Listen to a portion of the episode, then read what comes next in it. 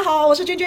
今天跟大家聊一下，美国贸易代表办公室宣布，未来一段时间会继续维持前朝川普时期所留下来对中国大陆的惩罚性关税。也就是说，现在拜登会把之前川普的政策这个贸易战继续延续下来。据说有四百多个美国企业给川普背书，要求川普继续对中国大陆维持惩罚性的关税。我在想到底是哪一个美国企业会这样做？是不是赚饱赚满了，还是说宁愿断气也要争一口气？那当然，一定有一些企业会愿意这样做嘛。例如说，它本身的行业可能就不在加税的名单上面，他当然可以这么大声的说啊。那你要对中国大陆加关税也没有关系，那这些关税到最后还不是加到了美国人民自己的身上？你加我关税，我就反映在商品上面，到最后还是加在消费者身上。其实中美贸易大战，这个川普所遗留下来的政策真的是损人不利己。其实取消很容易啊，取消一下，中美的关系马上就和缓，也有了很好的改善。而且拜登这么讨厌川普，之前还大骂川普。以拜登的立场来说，他不要沿用川普的政策，这个是再合理不过了。那为什么拜登就刻意的一定要留下来这个惩罚性的关税呢？是不是美国要中期选举啦？拜登是不是没招啦？那现在拜登被对中国释出善意，其实对自己本国也好，对自己企业也好，对自己的人民也好，当然对中国大陆也不错。那你对中国大陆释出善意，中国大陆投桃报李，递给你个橄榄枝，说不定也在外交上面可以帮助你一把，让你的中期选举能够有一些筹码，能够对你好我好大家好，这样子连拜登都不愿意做，可见中国跟美国想要和缓，真的是一点空间都没有。就算对我自己好，但是如果对中国大陆也有一点点好，那就一定不能做。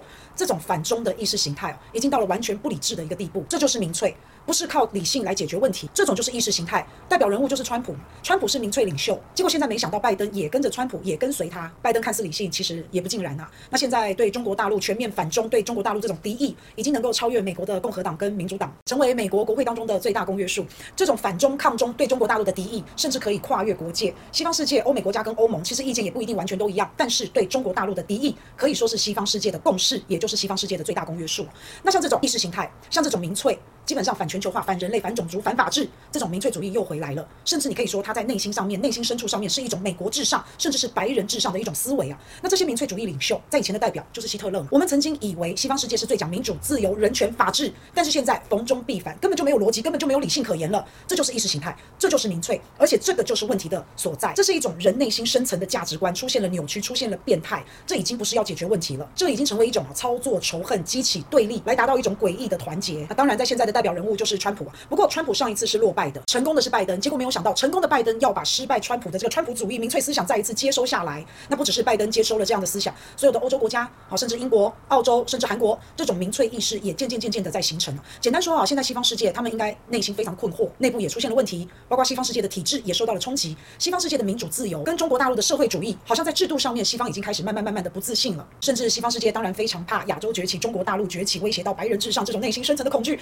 内在的困惑，加上外在的害怕、憎恨。害怕中国大陆崛起，害怕亚洲崛起，导致现在西方真的是非常非常的矛盾。可是怎么做好像都无法阻止中国崛起、亚洲崛起。那我相信这种恐惧、这种害怕、这种不知所措、这种无计可施导致的不理性的民粹，有人说这就叫做川普主义。那现在看来，拜登延续了川普主义还会继续下去。像这种不理性的思维啊，这种憎恨的思维，如果渐渐的发酵酝酿，那在战略上、在军事上，万一付诸行动的话，来实现这种川普主义，那不管是中国大陆啊，全世界真的都要非常的小心。